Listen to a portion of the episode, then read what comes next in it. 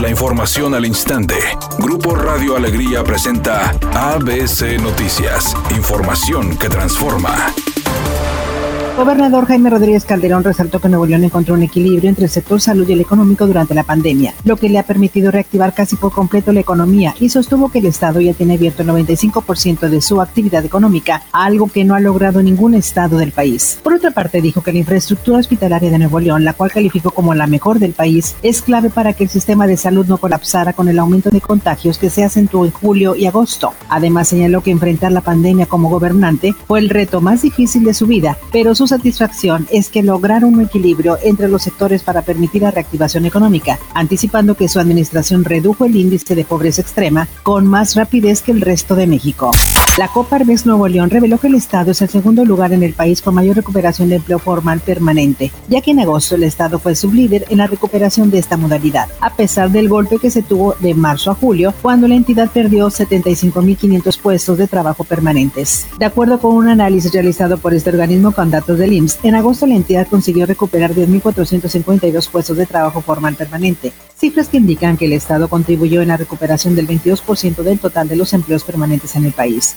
Iván Rivas Rodríguez, director de Coparmex Nuevo León, atribuyó al repunte del sector industrial la recuperación del empleo permanente en la entidad. El presidente de Estados Unidos, Donald Trump, volvió este miércoles al despacho Oval, a pesar de no haber superado la cuarentena por padecer COVID, donde asesores le pusieron al día sobre la economía y el huracán de categoría 2 Delta, que se dirige a la costa sur de este país, según informó el portavoz de la Casa Blanca, Brian Morgenstern.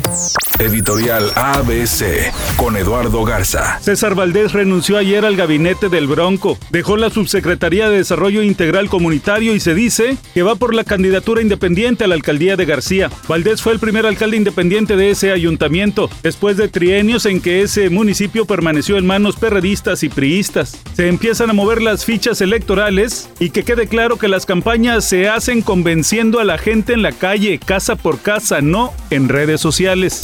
Por la mínima diferencia y con un dudoso penal, México se impuso a Holanda en su duelo amistoso de este miércoles. El equipo dirigido por Gerardo Martino mostró buenas sensaciones en el terreno de juego, en donde participaron tres jugadores regiomontanos, Luis Rodríguez, César Montes y Jesús Gallardo. El próximo compromiso del tricolor será el martes 13 de octubre en contra de Argelia. Entre las cintas más esperadas de esta temporada es la de Universal Pictures, la nueva cinta de Jurassic World, pero resulta que ha sido también afectada por la pandemia, pues ya se anunció que se retrasa su estreno hasta el 2022. La película se estrenará hasta el 10 de junio del 2022 y no el 11 de junio del año entrante como estaba previsto, para así evitar un posible fiasco en la taquilla. Es una tarde con cielo parcialmente nublado. Se espera una temperatura mínima de 28 grados. Para mañana jueves 8 de octubre se pronostica un día con cielo despejado, una temperatura máxima de 32 grados y una mínima de 18. La temperatura actual en el centro de Monterrey 29 grados. ABC Noticias, información que transforma.